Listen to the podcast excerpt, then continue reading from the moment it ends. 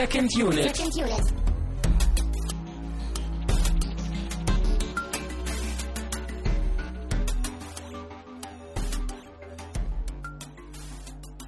Herzlich willkommen zur neuen Ausgabe von Second Unit. Wir sind immer noch der Filmpodcast Nummer 1. Keine Ahnung wo, aber ich sag das einfach mal. Äh, Auf unseren Charts zumindest. Genau. Äh, die wichtigsten Charts vor allen Dingen. Mhm. Aber wir müssen uns erstmal vorstellen, bevor wir jetzt hier irgendwie miteinander reden und über Filme reden. Denn ich bin Christian Steiner und begrüße bei mir natürlich, wer könnte es anders sein? Äh, Tamine Mut war der Name. Ja, der äh, very special guest heute.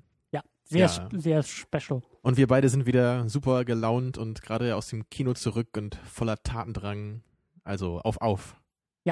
Lass uns loslegen. Wir haben wieder straffes Programm. Es geht um einen sehr äh, wichtigen Film für mich. Deswegen lass uns, lass uns irgendwie Mhm. versuchen, relativ schnell dort anzukommen. Äh, der Film Looper, über den wir reden werden, äh, handelt ja auch von Zeitreisen und so ein bisschen äh, äh, verschiedene Zeitebenen irgendwie auch. Und da ist es mal wieder perfekt, dass wir diese Sendung irgendwie so ein bisschen außerhalb der Reihe aufnehmen. Natürlich. Also wir werden diese Sendung, ihr werdet sie hören, äh, wenn der Film offiziell in den Kinos startet. Aber wir hatten Glück und konnten ihn schon letzten Freitag gucken. In der Vor heute? Vor Vorpremiere. Heute, was letzter Freitag ist, wenn man es hört. Ach so, ja, stimmt. Oder wenn man das noch später hört, vor ein paar Monaten, vor ein paar Jahren. ja, wir sollten mal alle Möglichkeiten durchgehen jetzt. Nein, wir sollten lieber über diesen Film reden. Also deswegen, weil wir jetzt äh, außer der Reihe aufnehmen und eigentlich heute erst die letzte Sendung veröffentlicht wurde, können wir noch nicht über die Auswahl der Hörervorschläge äh, diskutieren. Wir haben, wir werden drei Filme auswählen und das wird auch in einem Artikel zu dieser Sendung auf äh, secondunit-podcast.de zu finden sein, welche drei Filme wir uns ausgesucht haben. Äh, wir wissen aber noch nicht, welche drei Filme wir ausgesucht haben. Wir können aber ankündigen, dass ihr über diese drei Filme schon abstimmen könnt, wenn ihr das hört. es ist verwirrend, es ist kompliziert. Aber es macht Spaß. Das ist der Slogan für diesen Podcast. Mhm. Äh, genauso wenig können wir über die Frage, Frage der Woche vom, vom letzten Mal äh, jetzt irgendwie diskutieren und das aufgreifen. Äh, was haben wir letztes Mal noch geguckt? Very Bad Things, genau. Und haben über schwarze Komödien versucht irgendwie zu diskutieren. Ja, genau. Wir wollten von euch noch ein paar Beispiele hören über schwarze Komödien oder allgemein, was haltet ihr von dem Genre? Gab es da noch ein paar Beispiele, die ihr uns nahelegen könnt? Solche Dinge. Und weil wir eben jetzt äh, erst heute quasi diesen Podcast veröffentlicht haben, es gibt schon ein paar Vorschläge, aber ähm, ihr habt zur Zeitpunkt dieser Aufnahme noch Zeit und ihr habt eigentlich immer noch Zeit, uns irgendwie was dazu zu empfehlen und ähm, vorzuschlagen. Aber wir werden das in der nächsten Sendung, die dann wieder regulär läuft, werden Ach, wie langweilig. zweimal, zwei Lass Fragen uns sie doch gleich, nach, gleich hier danach äh, aufnehmen. Oder wir nehmen sie erst in einem halben Jahr auf. Oder haben wir sie schon aufgenommen? Lass uns zum Getränk kommen. ja. Also dieser, dieser, dieser, dieser Running Gag, der wird sich, glaube ich, durch die ganze Sendung Ja. ziehen. Aber Aber auch das Furchtbar. Getränk ist ja quasi ein Portal in die Vergangenheit, oder? Zumindest äh, in deinem Geist, oder? Hervorragende Überleitung, Herr Muth. Sehr gut. Eins plus mit Sternchen. Äh, es gibt nämlich heute Root Beer. Richtig schönes amerikanisches Root Beer. Äh, made with aged Vanilla. Das Ganze natürlich formschön in der Wow. Dose. Und Root Beer ist, glaube ich, ähm, so etwas wie Malzbier. Ich glaube, das ist äh, alkoholfreies Bier irgendwie. Mhm. Oh, das ist sogar, das ist sogar von Dr. Pepper, sehe ich gerade. Oh, was? Under the Authority of Dr. Pepper. Okay, das kann nur brillant werden. Jetzt habe ich deine Erwartungen ja in die Höhe geschraubt. Kennst Ähm, du das denn schon? Nein, ich habe das einfach im Supermarkt gesehen und auf gut Glück gekauft und auf die richtige Gelegenheit gewartet. Und ich finde, Looper äh, passt irgendwie schon ganz gut dazu, weil der Film, für mich, also Root Beer ist irgendwie was typisch Amerikanisches. Mhm. Und der Film sieht halt sehr amerikanisch aus. Also Ja. vom Look her, äh, die, die Klamotten und auch die Szenen sind halt irgendwie in einem, spielt teilweise in einem Diner und eben auch so diese, der Look, die Haare, die Lederjacken, das hat alles irgendwie sowas von den 50er Jahren und das assoziiere ich auch irgendwie mit, mit Root Beer. Und ähm, wie wir auch festgestellt haben, äh, wieder eine Parallele zu uns selber, nämlich haben wir äh, zu Catch 44, der ja auch mit Bruce Willis war, haben wir auch alkoholfreies Bier getrunken. Und deswegen passt es irgendwie mal wieder, ein Bruce Willis-Film irgendwie mit alkoholfreiem Mhm. Bier äh, zu ja, verköstigen. es ist immer wieder beeindruckend, was du hier aus dem Kühlschrank zauberst. Dankeschön.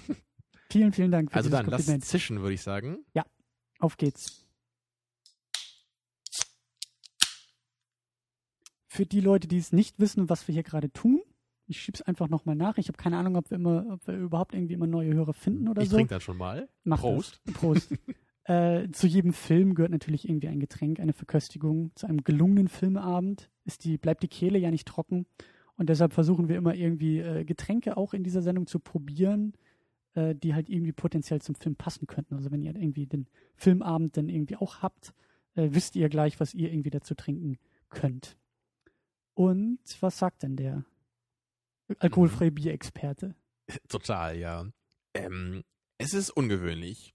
Ich habe noch nichts getrunken, ähm, was, was so schmeckt wie das hier, würde ich sagen. Es hat äh, ein bisschen komischen Nachgeschmack. Ich weiß nicht genau, wie ich das beschreiben würde.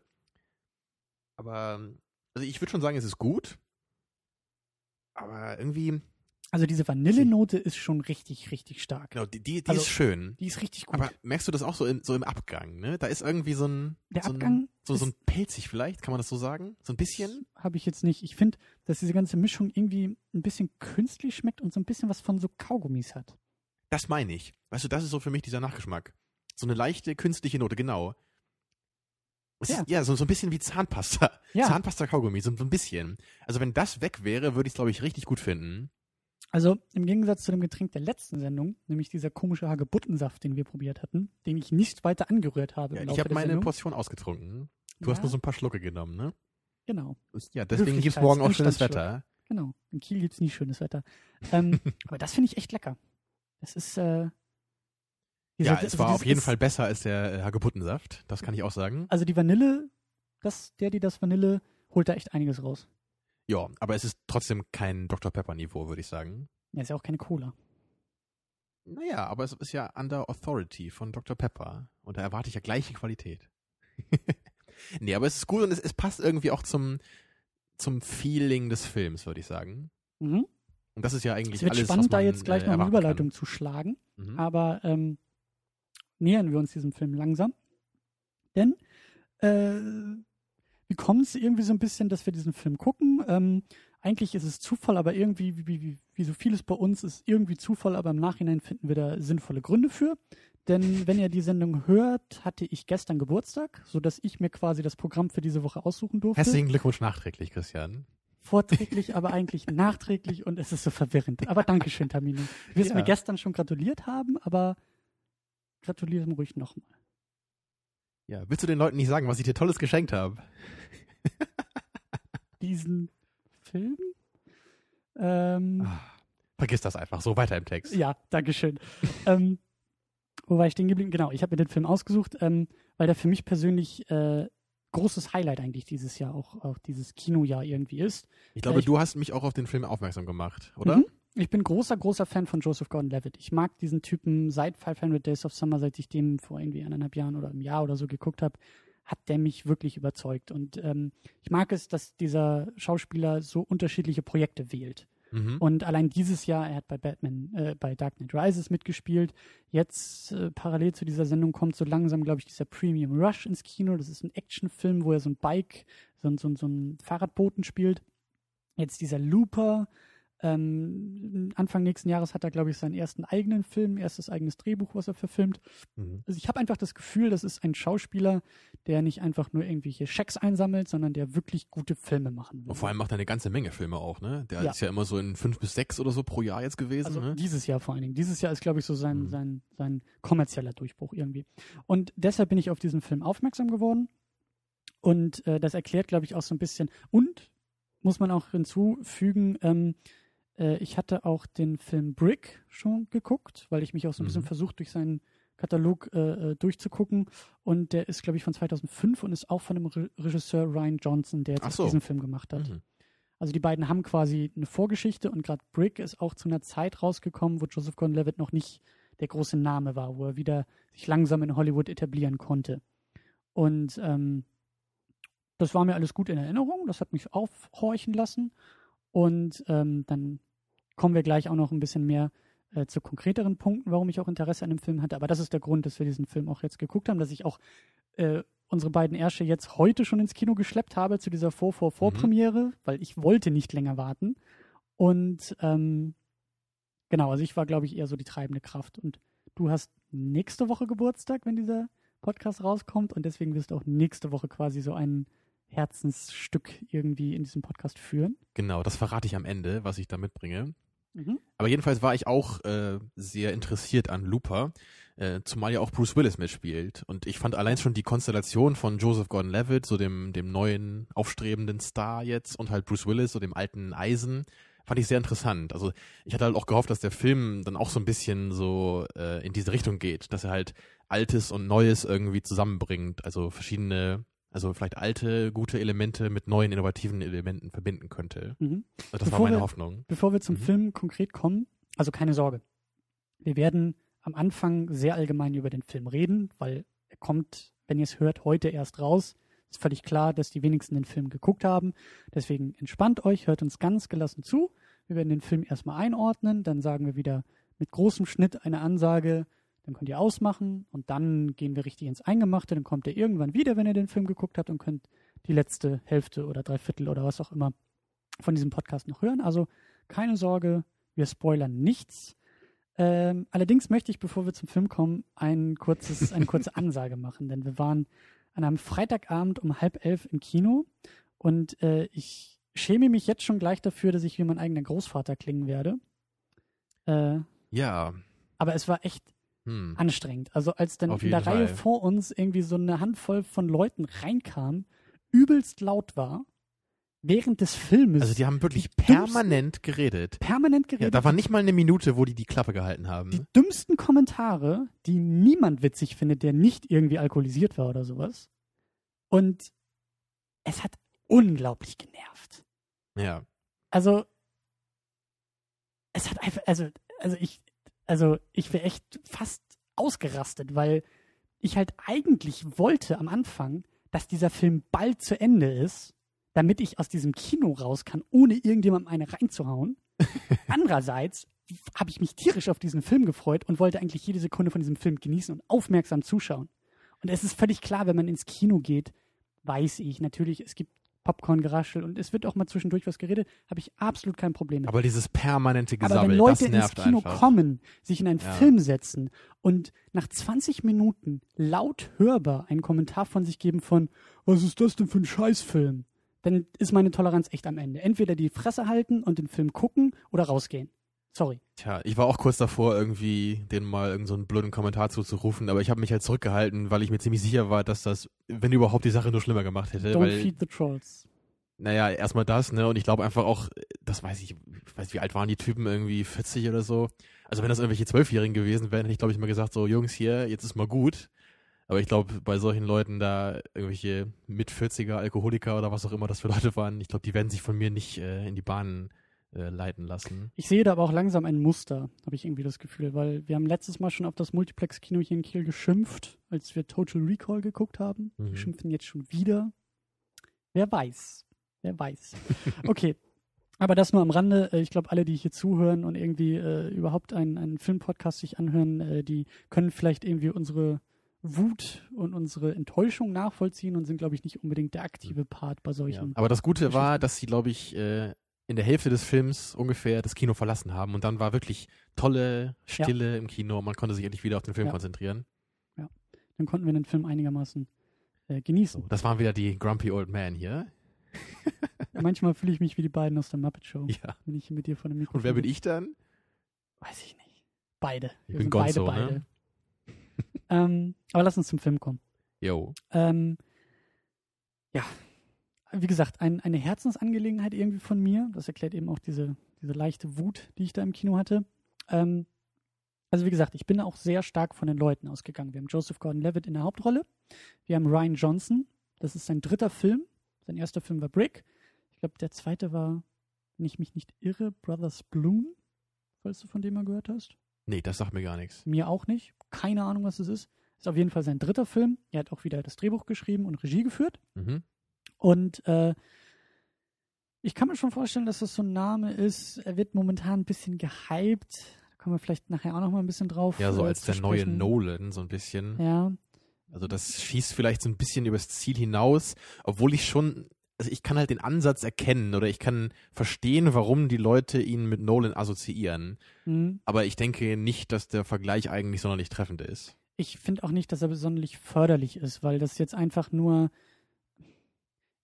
er ist griffig, dieser Vergleich, und Mhm. er weckt Assoziationen, aber der Typ, dieser Ryan Johnson, ist schon was anderes als Nolan. Ja. Der will was anderes, der macht was anderes, aber dadurch, dass es halt im Vergleich zu dem Rest von Hollywood irgendwie sehr anders ist, wird er irgendwie in diese Schublade gesteckt. Und Nolan ist einfach momentan heißer Scheiß. Muss man nicht, also kann man nicht anders sagen. Und sobald irgendwie irgendwas mit Nolan im Vorfeld von einem Film ist, äh, generiert das mit Sicherheit wieder Interesse. Ja, seit Dark Knight ist er halt nicht mehr nur so der Typ, der Memento gemacht hat. Eben. Ähm, wir haben aber auch äh, Bruce Willis, wie schon erwähnt, Mhm. äh, mit in der Hauptrolle. Ähm, wir haben, ich glaube, Emily Blunt ja. als äh, weibliche Darstellerin. Eine sehr hübsche Dame, die ich noch nicht kannte, Mhm. aber die ich gerne mal öfter sehen möchte in Filmen. Ja, hat auch eine gute Figur gemacht, darstellerisch, also sah nicht nur gut aus. Ja. Also hat mir sehr gut gefallen. Ähm, eigentlich alle Beteiligten. Jeff Ja. Daniels fällt mir gerade noch ein.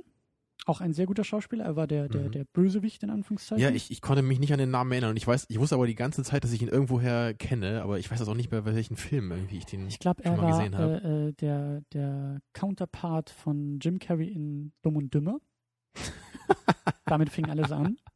Äh, er hat sich aber Oha. echt gemacht und gewandelt und jetzt zuletzt, also für Serienfans, äh, The Newsroom, falls man das kennt, aus Amerika gerade gelaufen. Spitzensendung. Ähm, da ist er jetzt momentan sehr bekannt und äh, erfolgreich auch mit. Ähm, ich glaube, das waren eigentlich auch schon so die, die wichtigsten äh, Leute für, für Fans von Film-Soundtracks. Ich glaube nämlich, dass, ich weiß nicht, wer den Soundtrack gemacht hat. Ich weiß nur, dass der Mensch auch schon den Soundtrack damals für Brick gemacht hat. Also da scheint sich so ein bisschen, So die alte Crew ist so ein bisschen zusammengekommen wieder. genau, genau. Ähm, ja, und worum geht's eigentlich in dem Film? Also äh, ich finde, die Prämisse ist halt wirklich, wirklich schön und hat mich eben auch, äh, hat mein Interesse auch sehr stark geweckt. Es geht um Folgendes. Das haben wir letztes Mal schon, schon ein bisschen angedeutet, Mhm. aber wir erklären es nochmal. Joseph Gordon-Levitt spielt einen Killer, dessen Ziele, dessen, dessen äh, Opfer aus der Zukunft zurück in die Vergangenheit zu ihm geschickt werden. Und er fragt halt nicht groß nach, die ploppen einfach vor ihm auf. Er weiß, wann er wo, wie irgendwie zu stehen hat. Er legt die Leute um. An den Körpern befindet sich seine Belohnung, die er sich holt, und er entsorgt die Leichen. Thema erledigt. Mhm. Und so führt er halt sein Leben, natürlich auch alles irgendwie ein bisschen im Rausch und sehr wild. Und eines Tages sitzt er selbst aber vor sich, nämlich sein zukünftiges Ich, gespielt von Bruce Willis. Und das ist so eigentlich der Jumping-off-Point für diese ganze Geschichte. Ja, die man auch schon so äh, aus dem Trailer kannte, also Ja. diesen Ansatz. Also der erste Ja. Trailer, und das ist, es geht natürlich um einiges mehr noch und es passiert noch viel, viel mehr in dem Film. Das kommt später in einem Spoiler-Part, aber das ist so die Prämisse, die ich finde, wie ich finde, auch interessant genug ist, um, um äh, irgendwie Interesse zu wecken. Eben, das war bei uns ja auch so. Also wir haben es Ja. ja nicht nur wegen der Darsteller geguckt, sondern diese Prämisse hat, hat uns ja auch richtig äh, heiß gemacht, eigentlich mal wieder einen guten Science-Fiction-Film zu sehen, mit so einer coolen, relativ innovativen Idee. Hatte ich auch Ja. letztes Mal schon erwähnt, ich kenne halt die Idee so ein bisschen aus, aus Frequency, also da geht es halt auch so darum, dass halt einer so aus der Zukunft so, oder dass halt so die Zukunft und die Gegenwart so ein bisschen miteinander interagieren. Mhm. Aber trotzdem ist diese, diese Prä Prämisse mit dem Killer halt so genau, das ist ja schon was, was ich jetzt so noch nicht kannte. Daher wahrscheinlich auch so ein bisschen dieser Nolan-Vergleich irgendwie, ne? So ein bisschen High-Concept Science-Fiction, so wie äh, Genau, Inception. Inception, ja. Ja. Ähm, genau, das ist die Prämisse. Ähm, sehr schön. Und was mein Interesse dann auch noch verstärkt hat, äh, war dann wirklich der erste Trailer. Ähm, und auch meine Hochachtung vor Joseph Gordon-Levitt. Ähm, er muss halt einen jungen Bruce Willis spielen. Und wie es halt ja bei solchen keine Filmen, Aufgabe, wie ja. es bei solchen Filmen halt immer irgendwie der Fall ist, wenn zwei Schauspieler dieselbe Figur irgendwie darstellen, in jung und alt, ist es immer schwierig, die Glaubwürdigkeit hochzuhalten Ja. bei solchen Sachen. Und man hat sich Mühe gegeben bei dem Film. Ja, das fand ich auch sehr beachtlich, auch äh, also in, in einem Ausmaß, wie ich das so noch nicht gesehen habe in anderen Filmen. Also man hat Joseph, Joseph Gordon-Levitt nicht einfach nur als Bruce Willis irgendwie so dargestellt, also nach dem Motto, wir müssen es einfach glauben, dass er das jetzt mal, dass er später so aussehen wird wie Bruce Willis, sondern man hat wirklich versucht, auch mit Make-up so ein bisschen ihn nach Bruce Willis aussehen zu lassen. Und auch gerade so in der ersten Hälfte des Films sieht man, oder es ist mir jetzt gleich aufgefallen, dass auch Joseph Gordon-Levitt sich sehr bemüht hat, so Bruce Willis äh, Blicke auch gut wiederzugeben. Das Ja. finde ich also sehr, sehr Ja. schön. Da hat man wirklich gesehen, er hat sich da echt ein bisschen Zeit genommen und wirklich wahrscheinlich ein paar Bruce Willis-Filme geguckt oder so ein paar markante Szenen und sich wirklich diese Mimik von ihm antrainiert. Ja. Und das ist natürlich schon mal super respektabel, da überhaupt sich so viel Mühe zu geben für Ja. sowas. Nicht einfach zu sagen, so, wir haben jetzt die beiden Typen, das ist der gleiche, nehmt das jetzt mal hin und jetzt geht der Film los, sondern nee, nee, also schön richtig äh, Liebe ins Detail. Wie du sagst, die Blicke und was mir auch aufgefallen ist, das Lachen. Es gab so eine Szene, wo er gelacht hat, wo ich das se- sehr deutlich fand, dass das halt wirklich versucht, also Bruce Willis hat da durchgeschimmert bei diesem Lachen. Die Schweinebacke. Ja. Und ähm, gerade am Anfang des Filmes habe ich kurz drüber nachgedacht. Ähm, wir hatten ja mal so ein bisschen über Oscars äh, diskutiert und werden da wahrscheinlich auch, wenn es losgeht mit der Oscars-Season, nochmal drüber diskutieren. Äh, ich finde irgendwie, trotz Vorfreude und Hype bei mir, ähm, ich könnte mir schon vorstellen, dass er zumindest nominiert sein könnte. Also das ist, das wäre für mich durchaus eine Nominierung wert für den Oscar. Ich glaube nicht, dass er ihn gewinnt. Ich glaube, da gibt es wahrscheinlich auch in der, in der Konkurrenz genug andere Eben, Sachen. das ist ja die Aber alte Frage, so, ne, nach dem Most Acting oder dem Best, Best Acting, Acting, ja. irgendwie, ne? Und ich, also ich finde schon, dass es irgendwie gerechtfertigt. Eben, wie du gesagt hast, allein diese Mühen, die, die alle Beteiligten da reinstecken, Make-up und, und Joseph Gordon-Levitt, aber auch die, die, also, dass es funktioniert und eben, es hätte ja auch jederzeit billig wirken können. Es hätte jederzeit nach gewollt und nach der, der, der Buckelnase, die angeklebt ist, aussehen können. Aber tat es ja nicht so sehr. Seine Augenbrauen vielleicht ein bisschen. Die waren mir ein bisschen zu stark überzogen, aber der Rest war äh, eigentlich okay. Also auch die, so die Nase von ihm, da hat man Mhm. sich ja wirklich Mhm. äh, Mühe gegeben. Aber, Aber du hast schon recht. Also das finde ich aber auch, das, das fände ich schön, wenn das sowas mal gewürdigt würde. Weil das, das hast du, glaube ich, früher auch schon mal gesagt in der Episode, dass für dich halt auch gerade das so respektabel ist, wenn halt jemand einen Charakter spielt, der halt so überhaupt nicht zu ihm selber eigentlich passt oder irgendwie so ganz anders ist als er selber. Und das wäre ja eigentlich das perfekte Beispiel dafür jetzt. Ja. Dass er wirklich einen anderen Schauspieler äh, nachahmen muss. Ja, ich meine, das war bei, bei, ähm, bei Heath Ledger als Joker ja auch der Fall. Da Mhm. ist ja der, der Schauspieler komplett verschwunden hinter dieser Figur. Ist jetzt nicht unbedingt der Fall. Man sieht durchaus ja immer noch Joseph Gordon-Levitt, ne? Ja, Ja. das schon. Aber es ist schon, es geht schon sehr stark in die Richtung. Ähm, aber ähm, ja, genau, also das ist erstmal so ein bisschen die Prämisse. Und äh, wie gesagt, es gab halt so ein bisschen diesen, diesen Hype, der eben so aufgesteckt wurde Richtung Nolan. So, den ich jetzt, der mich jetzt wieder so ein bisschen, bisschen vielleicht einen leichten Schritt äh, zurückgehen hat lassen von dem Film, dass ich mir auch dachte, oh, ich weiß nicht, das wirkt auf mich ein bisschen fishy. Aber wir haben auch jede Menge, oder das, das war, glaube ich, auch so dein Vorverständnis oder deine Frage, so die Bruce Willis Action-Momente. Ja. Das war so dein Hook irgendwie an diesem Film. Klar, ich Die bin wolltest ja, du sehen. ich bin ja Action-Fan, also wirklich so, so Schwarzenegger, Van Damme, diese ganzen Leute, da Bruce Willis natürlich auch, die liebe ich halt. Und das war auch schön, dass der Film so ein paar Momente hatte. Also er war halt bei weitem kein äh, platter Actionfilm jetzt irgendwie und er war auch nicht sowas wie äh, Die Hard, was halt kein platter Actionfilm ist, sondern ein guter Actionfilm. Aber es, es waren mehr so, so ein paar Momente, die halt hier und äh, wieder, äh, hier und da mal aufkamen. Mhm. Und äh, das war halt genug, um mich da zufriedenzustellen. Also, dass man das nicht Mhm. komplett weggelassen hat, fand ich einfach schön, dass Bruce Willis nochmal so das machen kann, äh, machen darf, was er am besten kann, nämlich so mit, mit zwei Uzis irgendwie Leute niedermähen, so ab und zu. Das ist super. ich fand auch generell, dass die Schusswechsel ähm, Bedeutung hatten.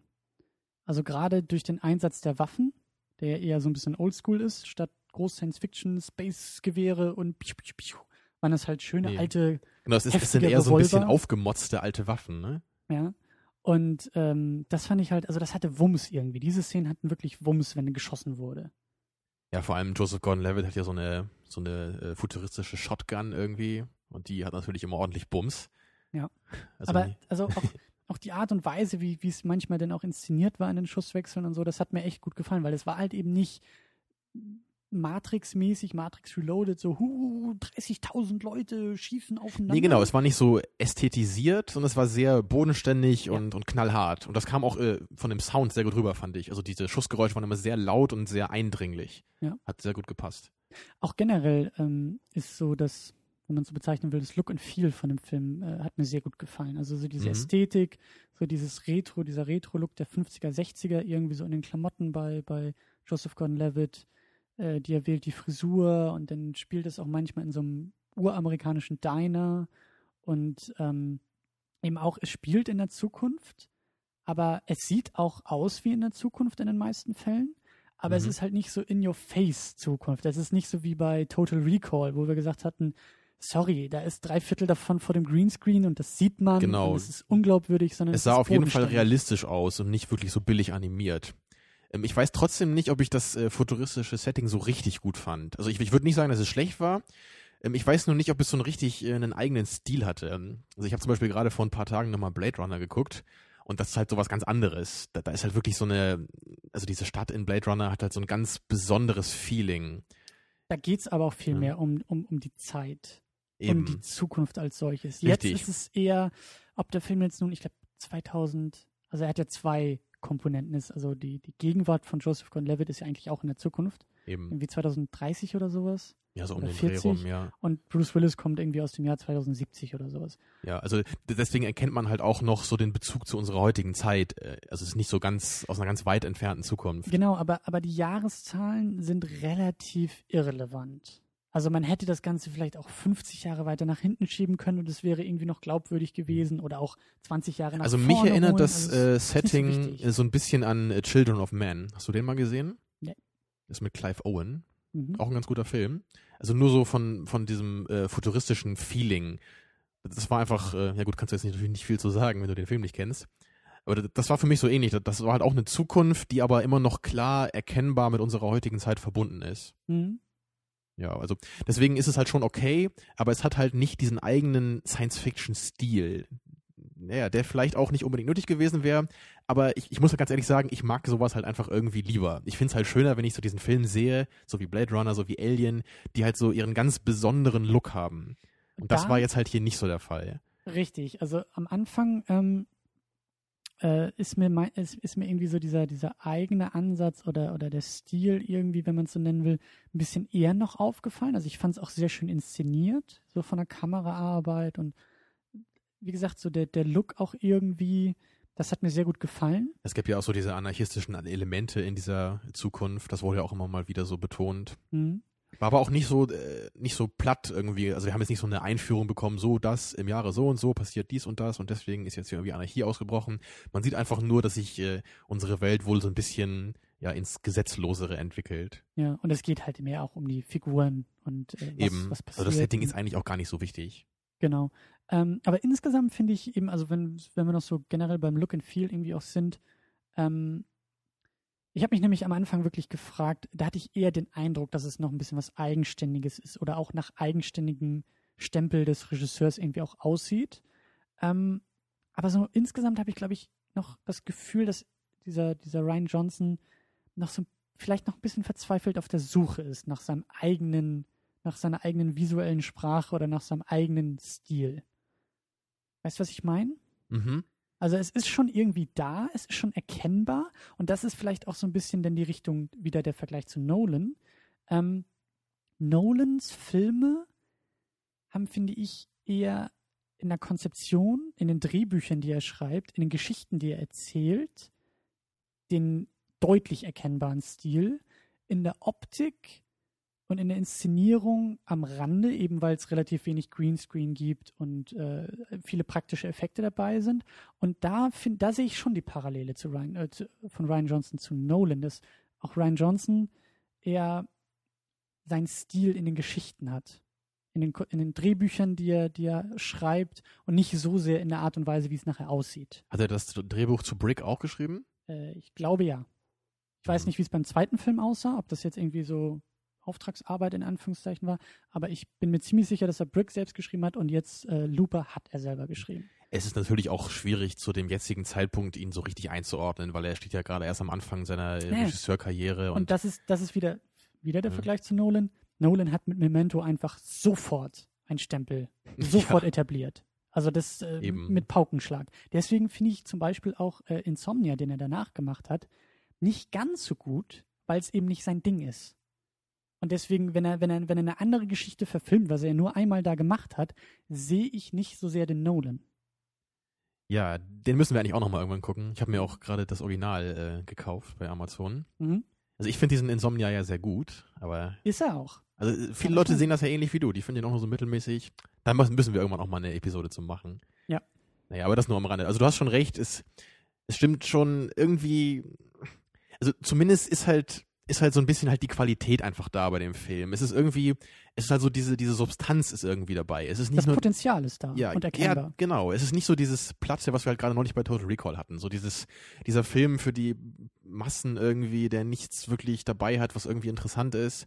Also sowas ist es nicht. Und vielleicht meinen die Leute ja das einfach auch nur mit diesem äh, Nolan-Tag. Dass sie einfach meinen, so hier ist ein Regisseur, der vielleicht mal auch Blockbuster-Filme machen kann, die aber wirklich ein bisschen was dahinter haben. Halt auch wie Inception. Die Ja. halt nicht einfach nur ganz platte Unterhaltung sind, sondern Unterhaltung mit ein bisschen Anspruch. Anspruch und vor allen Dingen auch deine Aufmerksamkeit fordern, wo du nicht irgendwie mal so zehn Minuten Mhm, oder genau. nebenbei eine SMS schreiben kannst und ja, dann bei Total Recall, da kannst du auch auf einem Auge schlafen, so, das ist überhaupt Ja. kein Problem. Ja. Ja, was meinst du, können wir denn jetzt schon so eine kurze ja, Einschätzung geben oder für wen der Film vielleicht gut ist? Ja, also wir haben ja noch relativ wenig äh, selber zum Film gesagt. Ja, das- ich. Ähm, es ist natürlich ja. schwer, jetzt ohne, ohne groß zu Ja, spoilern. dazu also gleich dann mehr, eher, natürlich. eher so persönliche Meinung, persönliches Empfinden. Das unterscheidet sich ja auch ein bisschen jetzt zwischen uns. Ich habe mich da noch ein bisschen zurückgehalten jetzt, Ja. Ähm, also ich finde den Film ähm, gut, wirklich gut. Ähm, ich bin, er hat meine Erwartungen nicht hundertprozentig erfüllen können. Vielleicht auch, weil sie, weil sie sehr hochgeschraubt waren im Vorfeld. Ähm, er ist wirklich, also ich glaube, das, das trifft es wirklich am besten, wenn man sagt, der Film hat Potenzial. Die Frage ist, ob er das ganze Potenzial umsetzen kann, ob die Umsetzung dieses Potenzials uneingeschränkt irgendwie gefällt. Ich denke mal, das ist, also dir gefällt da das, was gemacht wird im Film und auch manche Risiken, die eingegangen werden im Film, mhm. die siehst du, glaube ich, nicht ganz so gut umgesetzt wie ich. ja. Und ich glaube, dass, dass die Kritikpunkte, die, die, ich bin gespannt auch auf andere Meinungen noch. Ähm, ich glaube, dass da, dass da so ein, so ein Knackpunkt ist, Geschmacksfrage. Also wir haben so festgestellt, so in der Mitte des Filmes passiert etwas auch in der Handlung und, und, und äh, andere Figuren und, und wie die Geschichte Ja, so dann der, weitergeht. der Weg, den der Film einschlägt, ist, glaube ich, nicht für jedermann dann was gewesen. Also bei mir war es auf jeden Fall so, dass, ich, dass mir die erste Hälfte deutlich besser gefallen hat als die zweite. Ja, und, und der Punkt ist aber, glaube ich, dass die Frage eine Geschmacksfrage ist. Weil das, was der Film macht und das, was dann passiert, sehe ich trotzdem noch kompetent und gut umgesetzt. Es ist nicht Ja. schlecht oder so etwas. Also da, da hast du schon recht. Teilweise ist es schon eine Geschmacksfrage, aber ich finde nicht nur. Also oder ich finde, eine man, Grundsatzfrage, sagen wir es Man, mal ja, so. auch. Aber ich finde, man kann dem Film schon ein paar Fehler in Anführungsstrichen vorwerfen. Mhm. Aber ich würde aber auch sagen, also ich bin jetzt nicht wirklich super enttäuscht oder so. Für mich war das ein mittelmäßiger Film, dem, Mhm. den ich auch Leuten empfehlen würde. Und ich respektiere den Film halt auch aufgrund dieser Liebe zum Detail im Make-up zum Beispiel, was wir eben gesagt hatten. Oder auch aufgrund anderer Qualitäten. Halt, äh, auch die, die Prämisse ist einfach interessant und die Science-Fiction-Elemente waren auch größtenteils gut umgesetzt. Also solche Dinge haben mir halt sehr gefallen. Und ich möchte auch gerne Filme in dieser Art weiterhin sehen. Mhm. Aber letzten Endes hast du, hast du recht. Es ist halt viel noch äh, Potenzial hier und nicht voll ausgeschöpft. Und deswegen ist es für mich nur ein Film, der sich jetzt so im, im Mittelfeld äh, ansiedelt. Also im guten Mittelfeld, aber, aber der jetzt nicht so meine, meine Erwartungen eines wirklich großartigen neuen Science-Fiction-Werks irgendwie erfüllen konnte. Mhm. Ähm, ich glaube auch, also der, der, der Film ist momentan auch in der IMDb ziemlich, ziemlich gut bewertet. Äh, hat auch sehr gute Kritiken bekommen.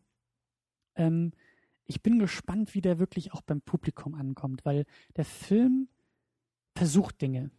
Er versucht, er experimentiert, er traut sich was. Und das finde ich grundsätzlich schon mal sehr, sehr gut. Und Da, hast du recht. auch, das diese meinte ich ja auch so. Deswegen respektiere ich ihn eigentlich Mhm. auch mehr, als ich ihn wirklich mag. Weil das, was er versucht hat, hat mir teilweise nicht immer gefallen. Und das ist, glaube ich, der Punkt. Ich glaube, dass, dass auch bei anderen Leuten der Film vielleicht höher eingeordnet wird, eben weil er ein Film ist, der etwas versucht und dass sich da vielleicht andere nicht unbedingt trauen zu fragen, ob der Film auch scheitert dabei.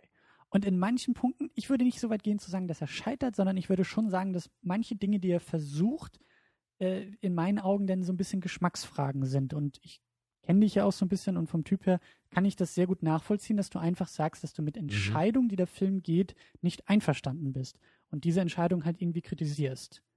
Ja. Und wie gesagt, es geht halt nicht darum, dass der Film dann irgendwie schlecht ist, dass da jetzt irgendwie Ja. riesen Plotholes sind oder auf einmal die Di Dialoge abfallen. Nee, also das Ganze ist schon stimmig in sich irgendwie. Es ist aber nur nicht so, man hat am Ende nicht das Gefühl, dass man wirklich so was Perfektes, völlig in sich äh, Notwendiges irgendwie serviert bekommen hätte. Und ich glaube, dass, dass äh, äh, Looper und Inception auch so ein bisschen aber also, dass die beiden Filme vielleicht in einen Topf geworfen werden und quasi so in Filmkennerfreundeskreise irgendwie benutzt wird, um das Gegengewicht zu Avatar zu sein. Nämlich Avatar, was wir ja auch immer wieder kritisieren, ist dieser riesengroße Blockbuster, den wir beide in der Substanz her, nämlich von der Geschichte, total einfallslos finden. Der ist mhm. safe, der ist sicher, es ist ein Riesenspektakel, aber es ist im Kern, in der Geschichte, einfallslos. Ja, Dances with Wolves in Space. Genau. Halt, ja. Und der ist aber so erfolgreich und hat so viel Geld eingespielt und hat auch das Kino, nämlich mit diesem ganzen 3D-Trend, so beeinflusst, dass, ich merke es bei mir, ähm, da glaube ich gerne nochmal extra drauf eingeschlagen wird, nämlich zu sagen, der Film und vor allen Dingen das, wofür er steht, wird heftig kritisiert. Und ich kann mir vorstellen, dass eben Looper jetzt auch eher das Gegengewicht dazu bildet, nämlich das, was der Film ist, aber vielmehr, wofür er steht, nämlich Risiken, einen gewissen mhm. Anspruch, dass das in Zukunft vielleicht mehr in den Himmel gelobt wird, als es eigentlich da ist. Ja. Also das deswegen, so, glaube ich, mein Eindruck jetzt. Deswegen würde ich auch Film. sagen, als, als Filmfreund kann man sich den Film auf jeden Fall angucken. Man darf halt nicht zu viel erwarten. Der Film unterhält trotzdem gut. Er ist nicht langweilig, also eigentlich an keiner Stelle. Ich mhm. würde auch nicht sagen, dass er viele Längen hat überhaupt. Naja, aber naja, wir, wir können jetzt, glaube ich, nicht weiter hier diesem, in diesem äh, undefinierten also, also, Rahmen reden. Also nur nochmal als Empfehlung. Also ich meine, klar, ich würde schon sagen, wenn jemand Inception sehr gerne mag, dann sollte er dem Film zumindest eine Chance geben. Also das ist schon mal eine naheliegende Empfehlung, würde ich sagen. Ja. Was meinst du, was meinst du, was gibt's für andere Filme? Vielleicht, vielleicht Source Code, den haben wir auch neulich gesehen, wenn so eine Art Film ja. was für einen ist. Ist auch ein bisschen was anderes, aber es geht zumindest in die Richtung so. Und vor allen Dingen, und das, das würde ich halt schon vielleicht gehe ich da auch in die Richtung, die ich gerade irgendwie versucht habe zu kritisieren. Ich würde schon sagen, dass halt auch wirklich mh, hm, vor allen Dingen auch Leute, die irgendwie Filme vermissen, die etwas ausprobieren, die eben Mut zum Scheitern auch haben. Ähm, und der Film scheitert gar nicht so doll, wie es jetzt vielleicht klingt, also zumindest in meinen Augen, dass eben in Anführungszeichen diese Filmfreunde diesen Film auch wirklich gucken sollten. Nicht nur irgendwie als könnte man, sondern ich bin der Meinung, den Film sollte man geguckt haben. Ähm, keine Ahnung, ob im Kino oder nachher auf DVD, das ist ziemlich egal. Aber ich finde schon, dass es, dass man den gesehen haben sollte, um, glaube ich, auch bei dieser Diskussion irgendwie dabei sein zu können. So wichtig finde ich ihn schon. Und mhm. ähm, bei mir geht der Daumen auf jeden Fall auch nach oben, weil ich, ich sehe die Probleme in diesen Entscheidungen, aber ich gehe, glaube ich, sehr, sehr viel mit bei diesen Entscheidungen, die der Film macht. Er ist nicht perfekt, aber er ist in meinen Augen ziemlich gut und ich glaube, so im Laufe der Zeit wird sich das irgendwie noch einpendeln, dieses initiale Bauchgefühl bei mir, was eigentlich sagt, der Film ist ziemlich gut. Ja, das also bei mir geht der Daumen auch nach oben. Mm, ja, wenn ich es könnte, würde ich sagen, schräg nach oben. Und ja, wie ich glaube ich eben schon gesagt habe, es ist halt mehr Respekt und Anerkennung dabei, als wirklich so Liebe zum Film. Mhm. Aber ich bin froh, dass der Film da ist und ich hoffe, dass er vielleicht auch dann als Inspiration äh, oder so als, als Beispiel jetzt da ist, dass halt noch weitere Filme so, die so ein bisschen in diese Richtung gehen, vielleicht dann auf uns zukommen in den nächsten ja. Jahren. Ja. Gut, dann haben wir irgendwie versucht, ähm, ein, eine Einordnung zu machen. Äh, sagen wir jetzt eigentlich auch schon, was es denn irgendwie äh, nächste Woche gibt oder sollen das die Leute einfach im Artikel nachlesen? Würde ja eigentlich Sinn machen, das jetzt zu machen. Ne? Ja, dann hau raus. Ja, nächste Woche habe ich ja Geburtstag. Und dann bringe ich einen meiner äh, Lieblingsfilme mit, die, ja, also dieser Film ist sicherlich einer, der umstritten ist. Er ist ein Kultfilm. Ja, das Wort habe ich nur für dich benutzt, Christian. Dankeschön. Ja, es handelt sich um den endlich nicht mehr indizierten The Boondock Saints. Den habe ich mir auch schon äh, gekauft. Der ist schon da. Und ich freue mich ganz du hast besonders. Dich schon selbst beschenkt? Ja, genau. Ich freue mich ganz besonders, ihn hier mit dir zusammen auf deinem wundervollen großen Fernseher zu gucken. Mhm. Also ich, ich bin unglaublich gespannt, was du davon halten wirst, weil der Film ist wirklich einer meiner äh, Lieblingsfilme und er hat auch äh, eine meiner, also vielleicht sogar meine Lieblingsszene in der gesamten Filmgeschichte. Vielleicht kann ich so weit gehen. Ich weiß es nicht ganz genau. Auf jeden Fall in meinen Top 3 ist die Szene. Die ist aus diesem Film. Und allgemein macht der Film für mich auf so vielen Ebenen so vieles äh, richtig und ganz brillant und innovativ und unvergleichlich, dass ich sehr, sehr gespannt bin, ob du das auch so siehst oder ob du einer dieser Hater bist, die das irgendwie nicht anerkennen wollen und sagen, der Film ist dumm und platt und offensive und was noch nicht alles. Also es könnte sein, dass nächste Woche die letzte Sendung stattfindet. Ja, das werden wir dann äh, in dem Titel nennen. Ja, Letzte Episode, Second. Unit, ja. aber, äh, The Boondock Saints. Ich bin wirklich gespannt. Ja, und du, und du weißt ja überhaupt nichts von dem Film, ne? Du kennst ihn Gar nicht nichts. und Ich weiß, dass Willem Dafoe mitspielt. wow. Das ist mal ein umfassendes Wissen über den Film, ja. Mhm, mhm. Ich, äh, deswegen mache ich auch ja einen Film. sag nur, und wie er mitspielt, du. ähm, genau, also das gibt's ja nächste Woche. Ähm, für alle, die jetzt hier auch aussteigen, äh, ihr seid auch aufgefordert, äh, abzustimmen über, die, über den Filmvorschlag für äh, die letzte Oktoberwoche. Ne? Ihr bestimmt das Programm mit. Findet ihr auch die Links natürlich in dem Artikel. Und ähm, ja, dann gehen wir langsam über in den Spoiler-Part. Wir warnen offiziell an dieser Stelle. Oh. Schaltet alle Empfangsgeräte ab, wenn ihr nicht gespoilert werden wollt. Denn es geht jetzt los. Ähm, ich will eigentlich das Wichtigste vorwegnehmen, äh, nämlich diesen Bruch, den wir schon erwähnt haben. Die Hälfte Mhm. ist die zweite Hälfte des Films. Die erste Hälfte des Filmes ist sehr stimmig. Ähm, als es nämlich darum geht, äh, Bruce Willis gegen Joseph Gordon-Levitt. Äh, Bruce Willis, der sein Leben aus der Zukunft, was er führt mit seiner Frau, äh, zurückhaben will. Und deshalb eben ja auf der Suche nach diesem, wie ist er? Äh, nicht Rainman oder so wie? Rainmaker. Rainmaker, genau. Ja, den meinst genau, du, ja. ja. Ähm, diesen Gangsterboss aus der Zukunft. Ey, wie wir das sogar gerade wussten, obwohl wir den auf Deutsch geguckt haben. Ich glaube, da hieß er der Regenmacher, oder? Oh Gott, jetzt fragst du mich was. Wir sind gut, oder? Wir haben das übersetzt. Also wir sind gut, das weiß ich, aber ja, nicht zu verwechseln mit Rain Man, das ist ein anderer Film. ja, das, da war ich kurz davor. Ähm, genau, also Bruce Willis gegen Joseph Gordon-Levitt fand ich auch sehr, sehr schön, die verschiedenen äh, ähm, Stadien desselben Charakters. Der Eben. junge Joseph Gordon-Levitt, der noch übermütig ist und eigentlich Geld, Frauen und Drogen haben will. Und der Alte, der seinen Seelenfrieden gefunden hat Genau, der ja auch sich selber ist. kennt natürlich und dann auch so ein bisschen wie so eine Vaterfigur irgendwie äh, seinem früheren Selbst gegenüber auftritt. Ja. Und das war halt immer wieder Stoff für ein paar richtig coole Momente. Die Ja. habe ich auch äh, sehr genossen. Aber in der zweiten Hälfte des Filmes, als es dann auf diese Farm umsiedelt, äh, das Setting, Ja, und auf einmal dieser Junge da ist. das und, war für äh, mich, glaube ich, das merkwürdigste und schwächste Element im ganzen Film. Und das ist genau das, was ich, was ich vorhin Ja. meinte. Das ist für mich eher so ein bisschen Geschmacksfrage, weil, also es geht ja um diesen, um diesen Jungen und seine Kräfte und ich fand äh, den gut besetzt, gut gespielt von dem kleinen Das würde ich auch sagen. Also für, für jemanden, der wahrscheinlich irgendwie acht Jahre alt ist oder vielleicht sogar noch jünger, konnten Ja. wir nicht so genau sagen. Also der hat das wirklich äh, souverän gemacht. Diese Übergänge auch von diesem aggressiven, creepy Look zum verletzlichen kleinen Kind und so hervorragend. Aber ähm, es ist schon irgendwie erkennbar, dass da was mit dem Film passiert. Weil auch dieser Ja. ganze, der, der, der Plot-Fokus richtet, richtet sich immer mehr irgendwie auf diesen Jungen. Ich habe sogar beim Verlassen des Kinos dich gefragt, ob nicht sogar eher die, die Geschichte des Jungen erzählt wird.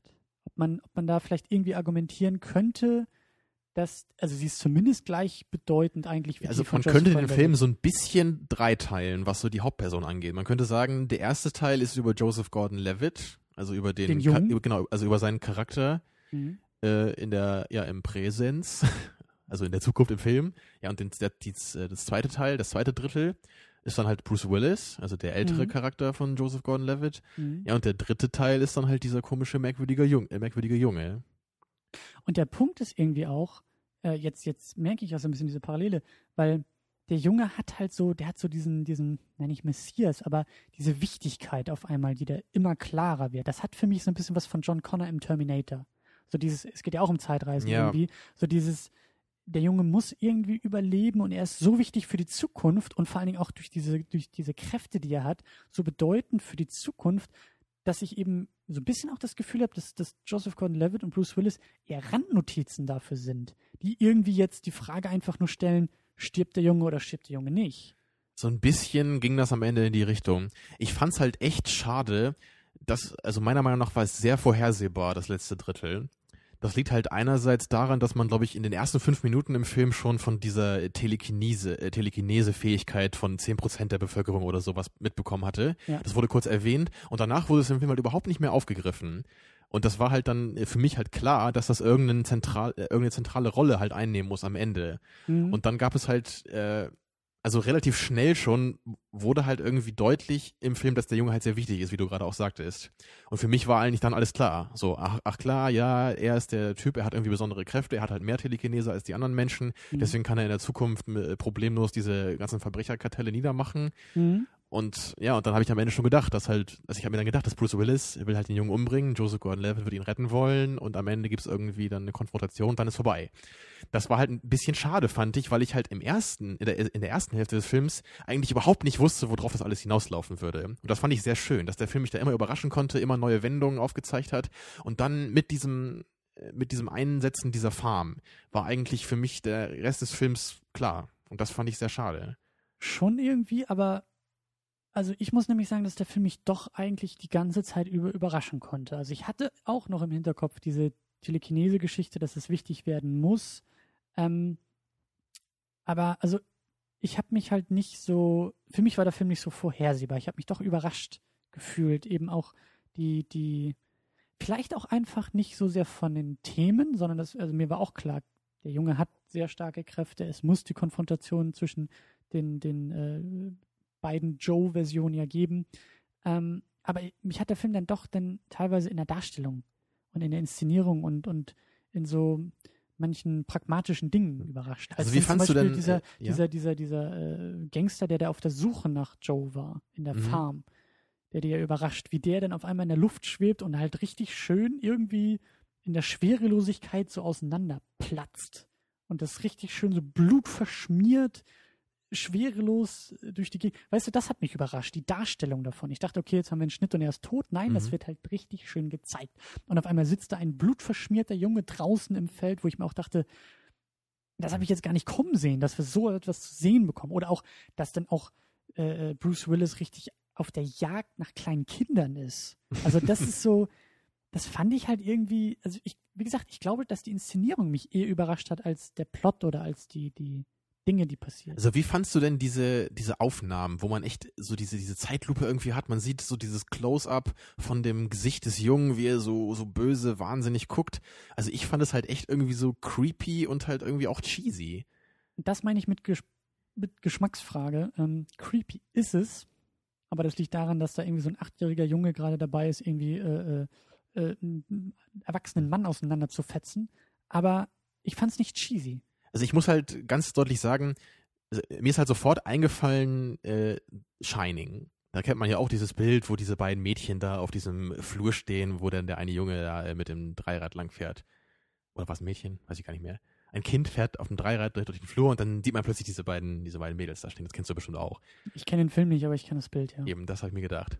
Und das finde ich halt auch irgendwie creepy, aber in einem ganz äh, coolen, also in einer ganz coolen Art das, das gucke ich mir halt gerne an. Das, das finde ich beeindruckend irgendwie. Aber hier war es für mich so, das hat mich abgeschreckt. Das würde ich mir nicht gerne angucken. Ich fand es schwach. Mhm. Aber für dich hat das wirklich funktioniert? Für mich hat das funktioniert. Also ich habe dem Jungen das durchaus abgekauft. Es ist halt, wie gesagt, der Punkt, dass ich bereit bin, darüber zu diskutieren, ob das nötig ist. Ob, dieser, ob dieses Kind notwendig ist, ob dieser Fokus auf das Kind notwendig ist, ob dieser ganze Part der Telekinese, ob der etwas mit dem Film macht, was nicht hätte sein müssen. Das könnte echt sein, dass das dieses ganze telekinetische, komische Kräfte-Element, dass man das ganz hätte rausstreichen können ja. und man hätte die Story eigentlich nicht großartig verändern müssen. Das hätte ja. immer noch irgendwie funktionieren können, dass es diesen einen Jungen gibt, der überleben muss. Und ich glaube, das hat mir auch irgendwie ein bisschen, also die, die Szene, wo die beiden aufeinandertreffen, Joseph Gordon-Levitt und Bruce Willis in einem Diner, wo die sich beide treffen, gegenüber sitzen und im Endeffekt so ein bisschen aushandeln, wie das Ganze jetzt weitergehen soll. Fand ich großartig. Fand ich so, so großartig, weil genau das, was du gesagt hast. Es war, der, der Vater saß dem Sohn gegenüber, der, der Lehrer und der Schüler. Natürlich wusste er, dass Joseph Gordon-Levitt eine Waffe dabei hat und wo er sie hat. Das wusste er, aber er ist es ja selber. Äh, beide haben das Gleiche zu essen bestellt. Die, auch irgendwie die Dialoge dann, was sie miteinander sagen und dass Bruce Willis Joseph Gordon-Levitt halt einige Schritte voraus war eben auch, weil so ein bisschen diese Weisheit des Alters mit dazu kam, nämlich und wie sie auch mhm. gestritten haben, wie, wie Bruce Willis versucht, ihm eigentlich klar zu machen, Alter, das, wofür du hier glaubst, irgendwie einzustehen, nämlich dein Geld und was auch immer, ist halt nichts im Vergleich zu der Liebe einer Frau, die er ja endlich gefunden hat. Ja, und die Szene war wirklich super. Auch die Schnitte dann, die, die, die Motivation von beiden war eigentlich sehr, sehr schön auch getragen in dieser Szene. Und das hat mir ein bisschen gefehlt, dass das nur einmal da war. Das war nämlich, das war, glaube ich, auch das, was mich am meisten überrascht hat, dass dann auf einmal dieses Kind so wichtig wurde, während doch eigentlich der Konflikt dieser beiden Figuren viel, viel Ja, interessanter das war ja ist. auch im zweiten Teil das äh, ganz äh, banale Problem, dass halt Bruce Willis und Joseph Gordon-Levitt einfach an verschiedenen äh, Szenen halt die ganze Zeit waren. Ja, Bruce Willis äh, jagt halt irgendwie diese Kinder am anderen Ende der Stadt und er ist halt auf dieser Farm äh, mit dem hübschen Mädel da, äh, wie heißt die, Emily Blunt? Mhm. Ja, genau, also diese, diese Mutter von dem Jungen. Ja, und dann gibt's da so ein bisschen die Liebesgeschichte zwischen den beiden und so. Und es, war halt komisch, dass, dass das alles so wichtig war, dass er jetzt wirklich so lange Zeit auf dieser Farm gespielt hat und Bruce Willis echt dann am Ende erst wieder dazu kam. Und der Film hat mich dann auch in einem ganz konkreten Ende überrascht, weil ich dachte, die Pointe ist so ein bisschen, ah, Bruce Willis hat jetzt diese, diese äh, Chinesin getroffen, seine Frau, und gefunden und dafür kämpft er. Und dann dachte ich, okay, und vielleicht ist irgendwie, der Film hatte nicht genug Zeit dafür gelassen, aber vielleicht hat sich Joseph Gordon-Levitt irgendwie halt in, in Emily Blunt verguckt und halt irgendwie Ja, das hatte da ich so zwischendurch sein, auch äh, vermutet, dass dann irgendwie, dass Bruce Willis äh, Motivation vielleicht einfach äh, dadurch schwindet irgendwann. Nee, oder eben nicht, sondern dass beide quasi für das Gleiche einstehen, nämlich die Liebe zu einer Frau. Und den Jungen Aber- umbringen, oder wie? Nee, aber für eine völlig andere Frau. Aber das, das geht ja nicht. Nee, das meine ich ja. Also es wäre, also da, da hätte ich viel mehr Potenzial drin gesehen. Äh, aber der Film konnte halt eben sich nicht Zeit nehmen, aufgrund des Plots, dass so. er und Emily Blunt sich großartig Mhm. kennenlernen. Also ich hatte halt nur, äh, um was klarzustellen, ich hatte halt vermutet zwischenzeitlich, dass halt Bruce Willis irgendwann seine, seine alte Frau vergisst, weil halt eben in dieser neuen äh, Zeitlinie das irgendwie wäre- er sich in Emily Blunt verliebt Ja, hat. aber das wäre ja der große Konflikt gewesen. Bruce Willis will halt nicht vergessen, sondern will seine Frau haben, seine Ja, Version richtig. der Zukunft und Joseph Gordon-Levitt will halt seine Version der Zukunft okay, aber dann hätten sie an einem Ort sein müssen, um da einen Konflikt zu haben, natürlich. Dann hätten eben. alle drei zusammen irgendwas erleben müssen oder so. Aber das wäre ein, das, das, das wäre eine coole Sache gewesen. Das, Das- hätte, also- hätte mir viel besser gefallen, als irgend so ein creepiges Kind da zu haben als äh, wichtigsten Gegenstand im Film, ja. schwierig.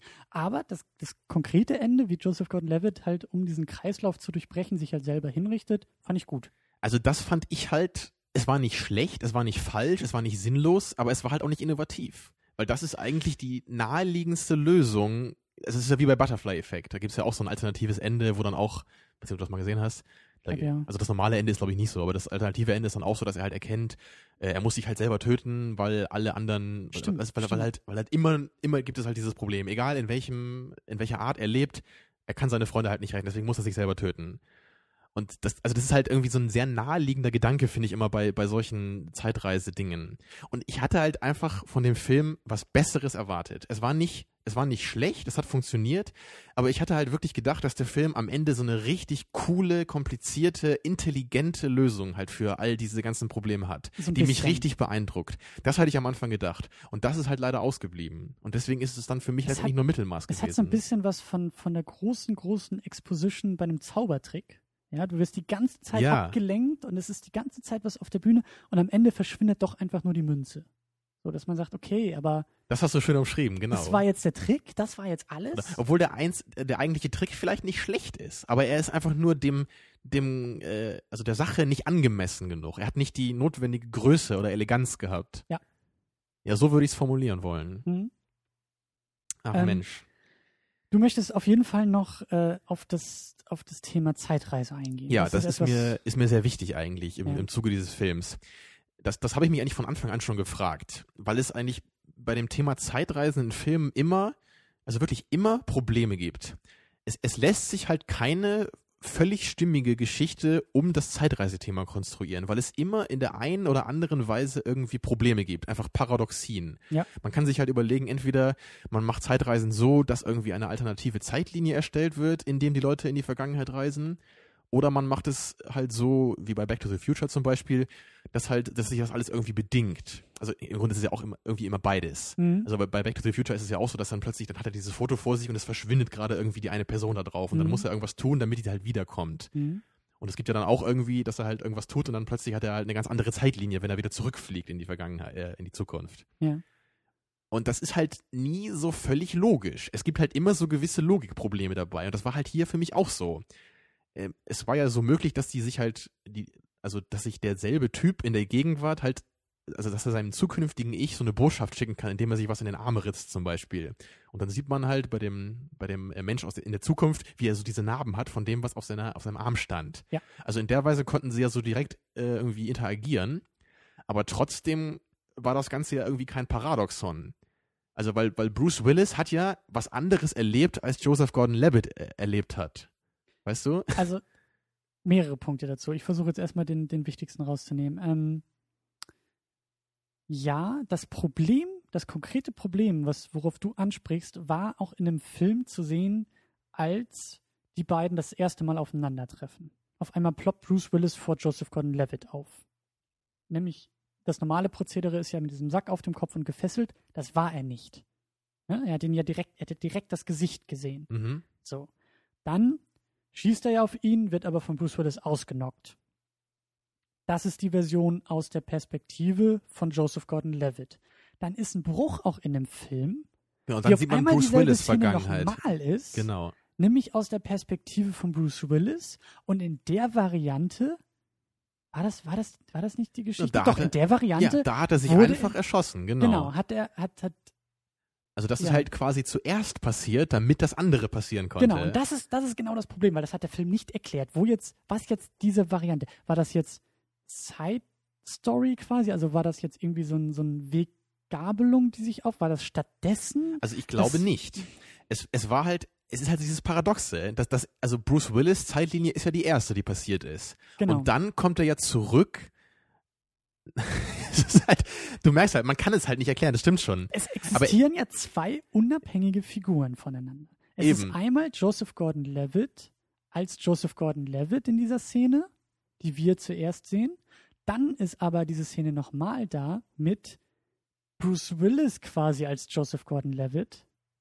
Also man merkt schon, es ist viel zu kompliziert, darüber zu reden. Ist genauso wie wenn wir immer versetzt Ja, aufnehmen. aber letztendlich ist, also, das ist ja das Problem. Man kann es halt nicht vernünftig erklären, weil es ein Paradoxon ist. Genau, und das hat der Film auch nicht gemacht in dem Fall. Er hat sich halt für ein paar Aspekte immerhin bemüht, so eine Lösung zu finden. Es war ja dann Ja. so, dass halt irgendwie, man kann halt die Vergangenheit nicht richtig verändern, sondern es gab halt nur dieses, die Erinnerungen an die Vergangenheit verändern sich halt so in Bruce Willis Ja, dann. aber, aber das sind die nächsten zwei Punkte. Und da finde ich nämlich, also dieses Paradoxon wurde in, an der Stelle zuerst gar nicht großartig angegangen. Später schon.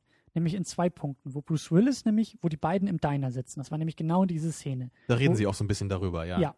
Und da sagt nämlich Bruce Willis zu Joseph Gordon-Levitt, dass ähm, seine Erinnerungen anfangen zu verblassen. Dass da halt schon, das, das, wird, das wird irgendwie dunkler und das wird irgendwie nicht mehr so klar. Und dann, das fand ich sehr schön gelöst eigentlich, dass Bruce Willis sagt, es sind dann eigentlich Möglichkeiten, an die er sich erinnert, die auf einmal da sind. Statt einer klaren Erinnerung, was passiert ist, hat er nur irgendwie Bilder vor sich, was passieren könnte. Und in dem Moment, wo sich Joseph Gordon-Levitt für eine Variante entscheidet, wird die Erinnerung klar. Und das fand ich glaubwürdig. Ja, aber es ist ja nur in der Erinnerung. Das löst ja das Paradoxon nicht auf, dass es halt nie Das passiert wird, ist, natürlich. ja, ne? Es wird immer bleiben, das Paradoxon. Aber es ist zumindest Mhm. ein, ein, ein Aspekt, den ich in anderen Filmen so nie gesehen habe. Das stimmt schon. Man hat sich können, hier eine okay, es ist neue, ein Problem. ja, man hat sich einen irgendwie neuen gelöst. Umgang so ein bisschen damit äh, überlegt.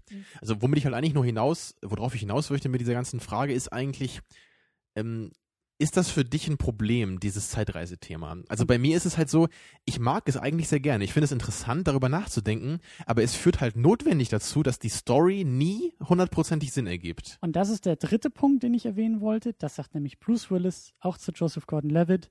Wir könnten jetzt den ganzen Tag hier sitzen und irgendwelche Streichhölzer auf den Tisch legen und versuchen, irgendwelche Zeitstrahle aufzumalen. Oder wir lassen es sein, weil es gar nicht wichtig ist. Und das finde ich, weil Bruce Willis will seine Frau retten.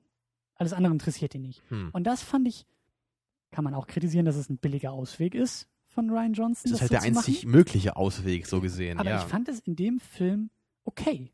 Ich, das ist mir, als Bruce Willis das so deutlich gesagt hat, habe ich genickt und mir gesagt, da hat er recht. Weil, also zumindest habe ich dem Film noch geglaubt, dass es dann da gar nicht darum gehen soll. Und das fand ich okay, weil das ist so ein bisschen auch dieses, also ich habe das als Prämisse hingenommen. Es ist mir, wie gesagt, sauer aufgestoßen, als wir diese, diese zwei verschiedenen Zeitvarianten auf einmal hatten. Da hatte ich so ein bisschen Kopfkratzen und dachte mir, okay, das, dieses Problem kaufen wir uns mit Zeitreisen einfach ein. Da muss ich jetzt drüber hinwegsehen. Und danach bin ich wieder mit dem Film mitgegangen. also ich habe das ja auch so gemacht wie du. Aber das heißt halt nicht, dass ich das dann einfach so hinnehme und sage, das ist im Grunde, der Plot ist irgendwie nahezu perfekt dann.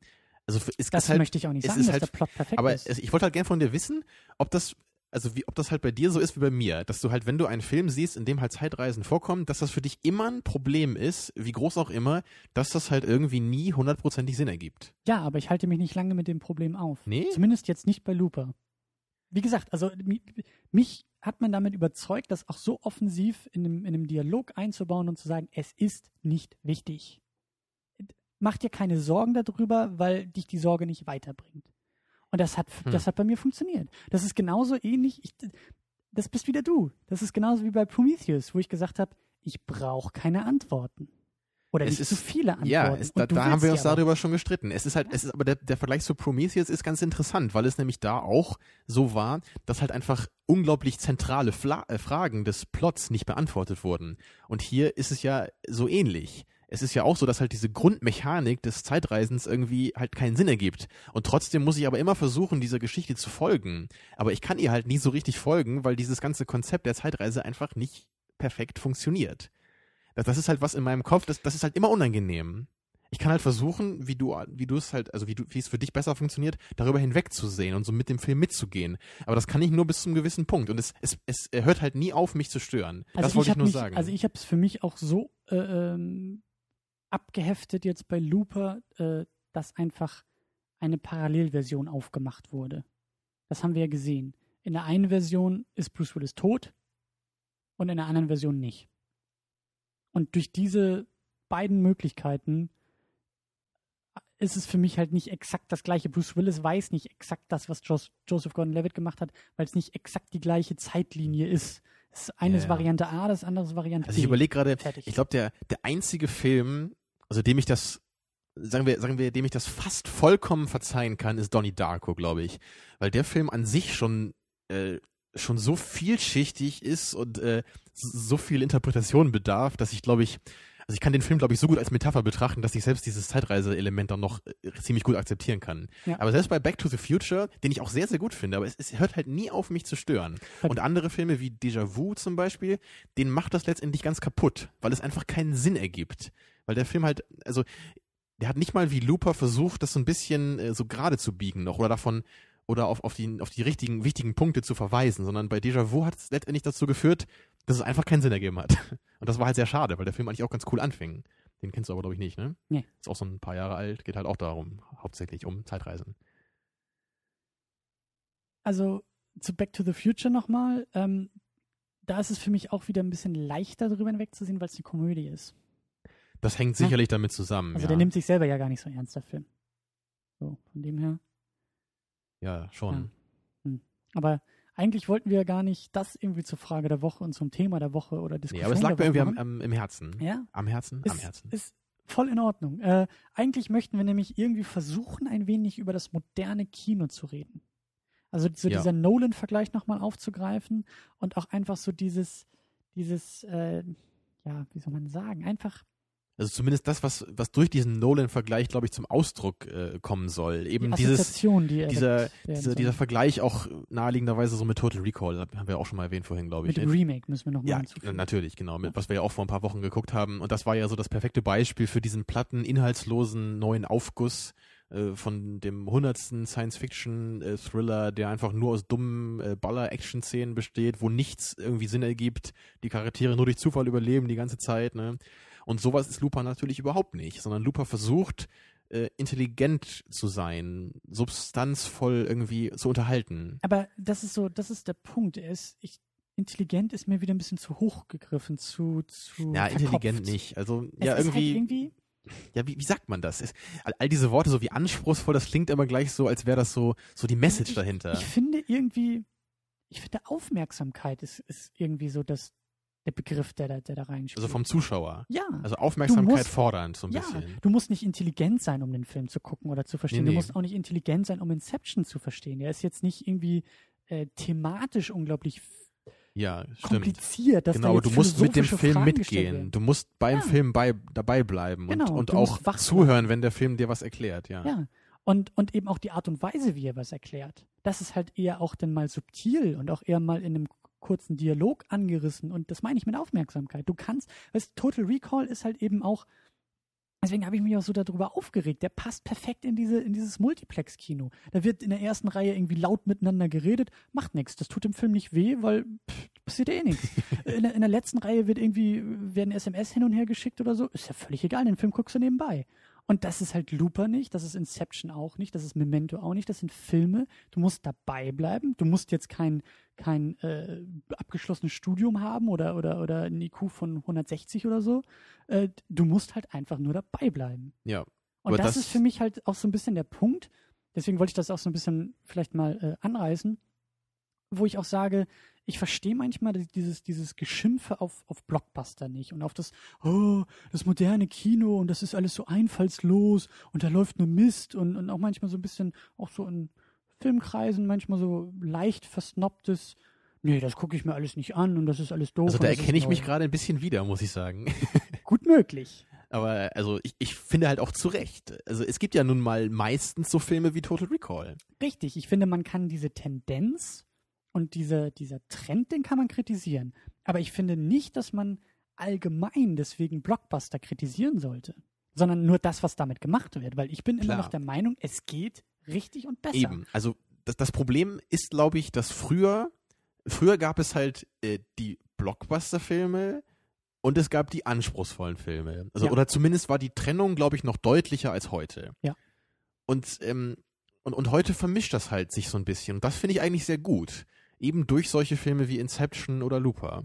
Und das schätze ich auch so sehr an Inception. Also mir gefällt Richtig. er besser als dir und ich mag, deswegen mag ich Nolan auch irgendwie als Begriff, als, als Ja. Symbol Also Inception sozusagen. gefällt mir auch. Er ist halt nur nicht einer meiner Lieblingsfilme, um Ja. das klarzustellen. Ja. Aber, aber äh, um Nolans eigene Metapher, Nolan als Symbol, äh, ähm, ist für mich halt eben nicht dieses, äh, das ist so verkopft und das ist so pseudo-intellektuell oder so, sondern Nolan ist für mich die ideale Schnittstelle aus kommerzieller Erfolg.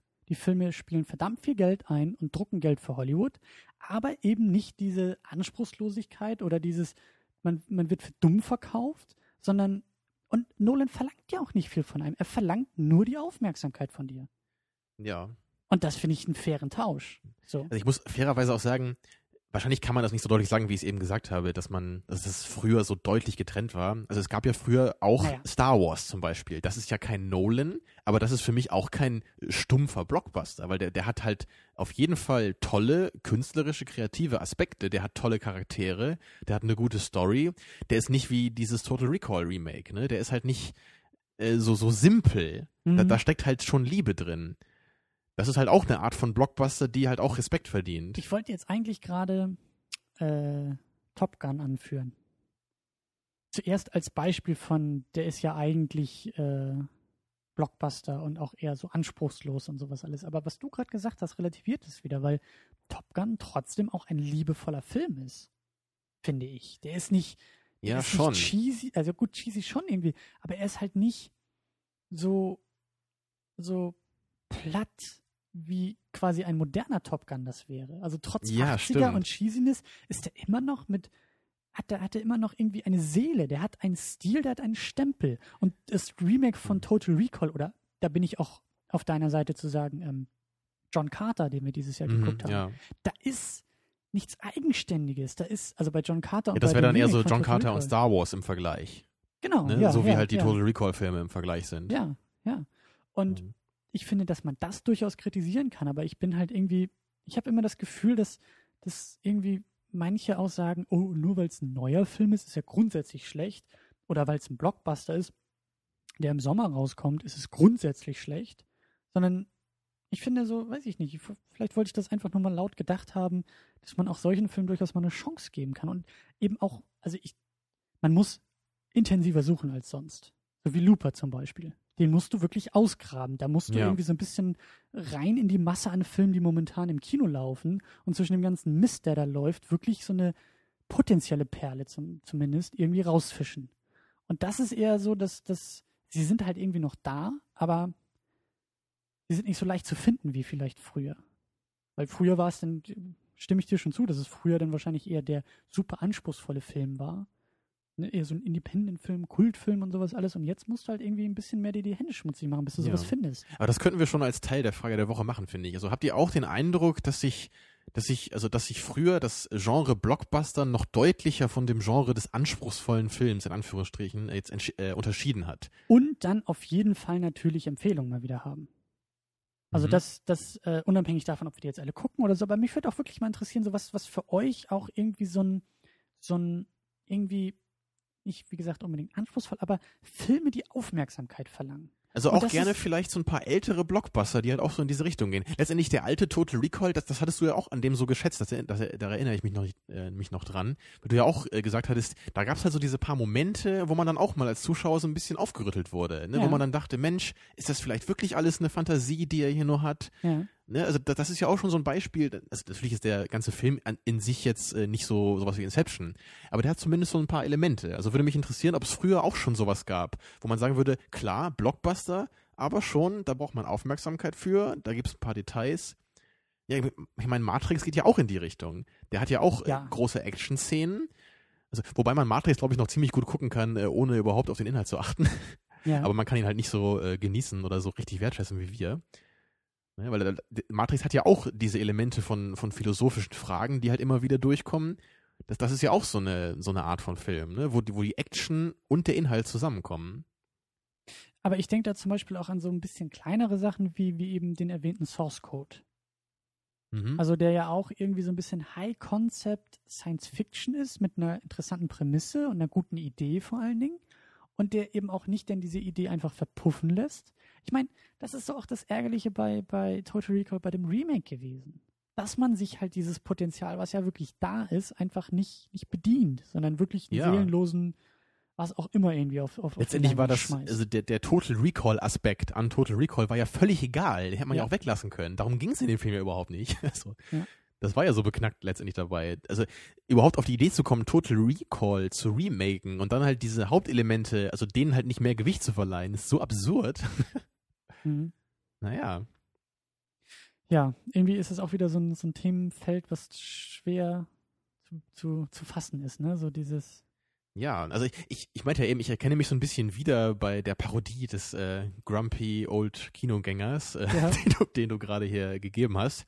Also ich, ich kann halt ehrlich sagen, äh, habe ich auch neulich in einem Kommentar geschrieben bei uns auf der Seite, dass ich einfach so mit 80 bis 90 Prozent der zeitgenössischen Filme irgendwie so überhaupt nichts anfangen kann. Das interessiert mich nicht.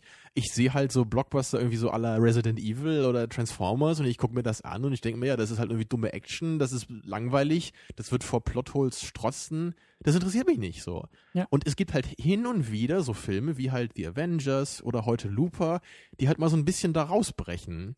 Und du hast schon recht, man muss aktiv suchen.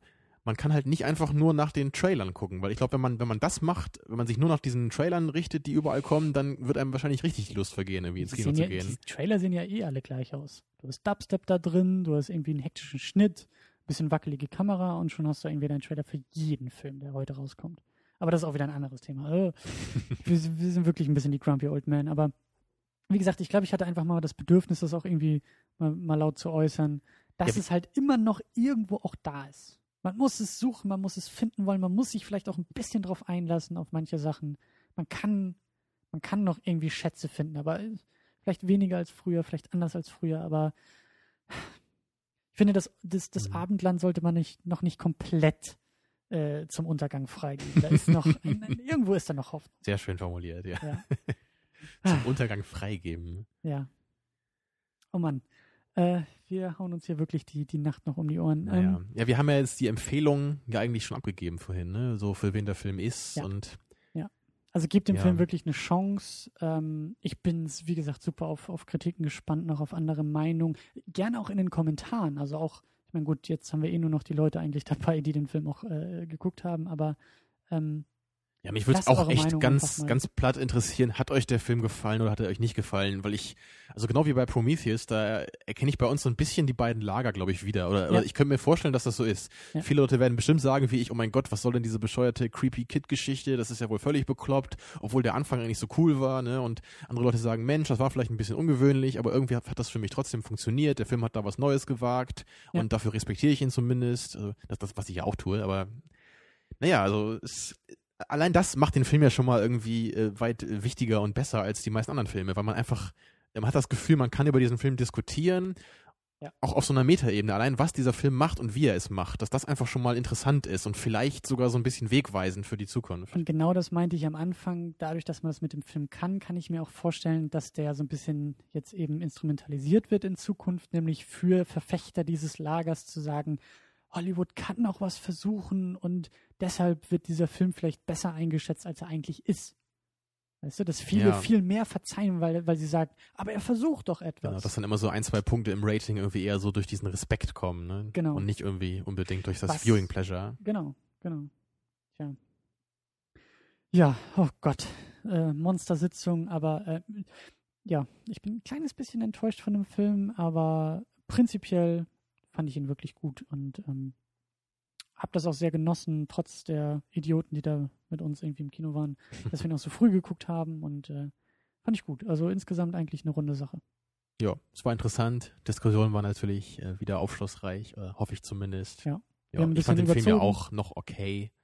Also auf jeden Fall besser als Prometheus auch. Also da war ich noch enttäuschter danach und noch, noch ein bisschen wütender auch auf den Film, dass er mir so viele Fragen irgendwie, also Antworten vorenthalten Äh, hat. aber ich glaube auch einfach, weil du ein bisschen mehr ähm, Hoffnung in den Film gesteckt hast bei Prometheus. Jetzt hast du Natürlich dich einfach auch. auf irgendwas eingelassen. Eben bei Prometheus war ja immer noch dieser Ridley Scott, ne, Blade Runner, Ja. Alien, so. Das war noch im Hinterkopf. Und hier war es jetzt eher so das völlig Neue, auf das man sich natürlich auch einlassen will. ja.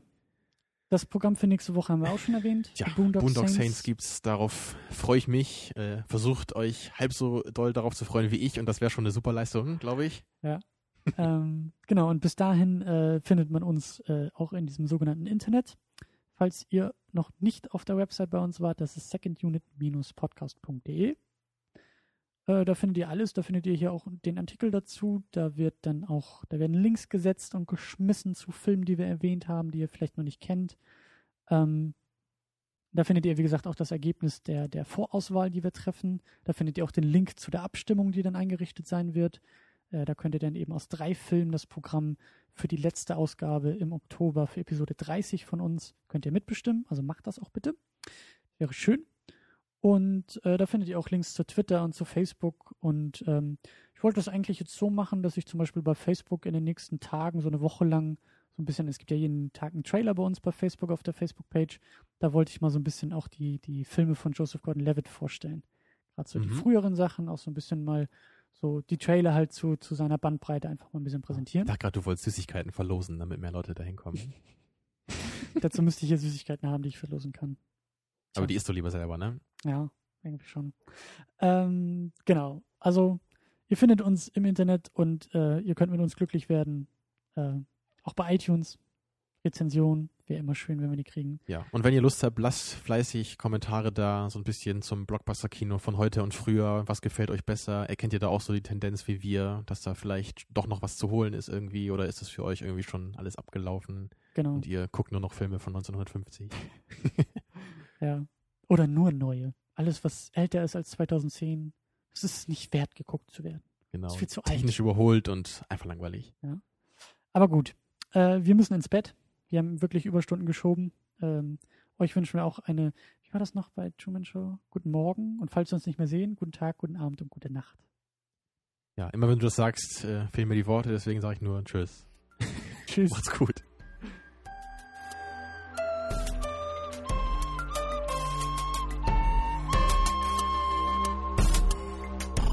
Second unit. Second unit.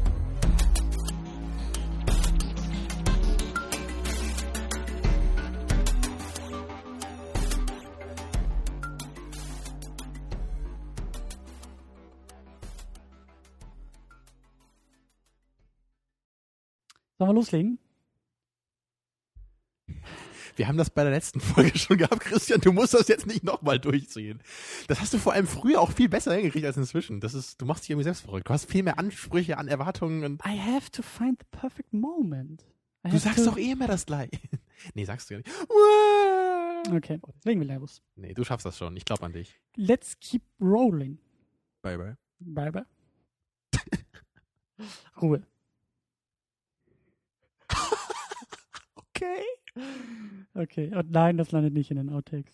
Das Ähm, soll kein Ritual werden. nee. soll nicht gezwungen Mit wem sprechen wir eigentlich gerade? Mit mir, wenn ich mir das irgendwie in einem halben Jahr wieder anhöre. Wuhu, Christian, ich bin hier. Wuhu, buh. Oh, das ist ja wie bei Looper.